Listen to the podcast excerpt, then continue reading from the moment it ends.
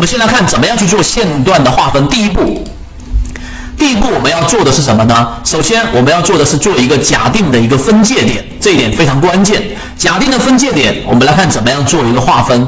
第一，假定分界点向上段，就刚才我们说第一种情况，从起点 S 开始搜索，就这个起点作为一个 S 开始搜索，直到找到这个某一个高点的 H 点作为分界点。这个某个是什么个概念呢？待会你看咱这一段话就知道了。这个分界点与 S 点至少与 S 点就起点至少还有一个另外的 H 点，就这一个必须要有一个 H 点。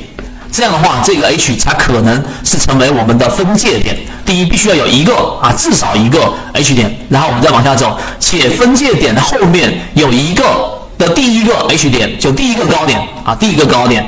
低于分界点就有一个是低于它的这一点的理解，其实如果稍微有一些概念呢，你可以把它理解为为我们说的头肩顶，类似这样的一个概念，类似这样的一个概念，但它有补充，因此我们可以把这个分界点定为我们假定的一个分界点。为什么叫假定？因为最终它没走完嘛，对不对？所以这种分界点的搜索方法，我们称之为分界点搜索法，这是第一个概念，这一点大家要明白。好，我们再往下走，那么线段。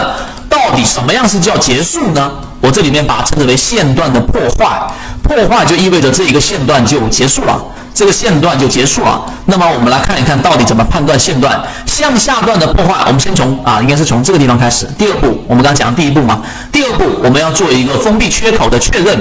那么第一步我确定了分界点 S 之后。然后呢，第二步我们要做的事情是什么？我们来看向上段分界点开始的第一笔线段的这一个最低点，分界点开始的第一笔的最低点，如果能触及到此分界点与 S 点之间的任何一个 H 点，就像这个地方，它只要能够触及啊，我们再来一遍，就是开始的第一笔，就这个地方开始的第一笔高点开始的第一笔的这一个低点，如果能够触及这个 S 点与最开始的这一个点。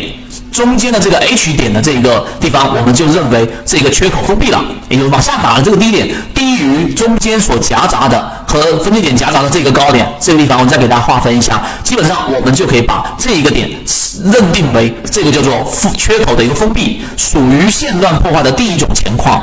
反之，属于线段破坏的第二种情况。第二种情况，待会儿我会去说。所以你就记住，当一只个股的线段出现这个地方往下打，这一个低点低于前面的这个高点了，我们就是认为叫做这个缺口就已经是封闭了的。这第二步，它是要完成三个步骤，我们才能称之为这个线段破坏了。第一步我们确认好了分界点，你要知道分界点怎么确认。第二步，我们要确定了这个地方缺口的封闭。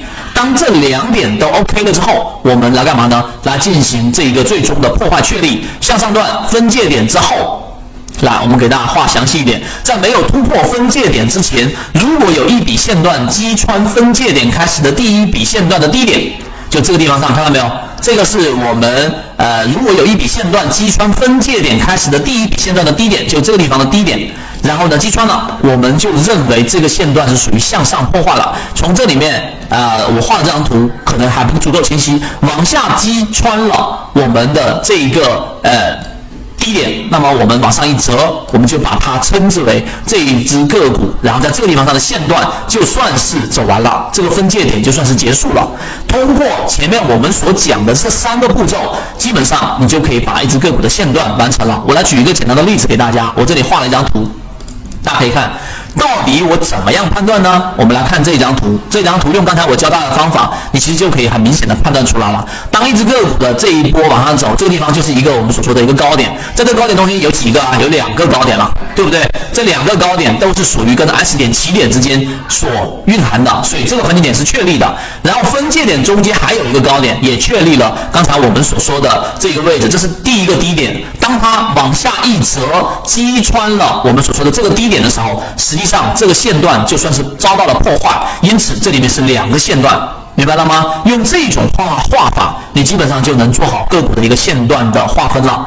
大家自己仔细去看一下这张图脑图，然后你在个股上多画一些线段，基本上就能判断出来。所以所谓的中枢，其实如果说你用为线段作为判断的话，当这里面再形成一笔的时候，实际这里面就已经形成了一个我们所说的中枢了。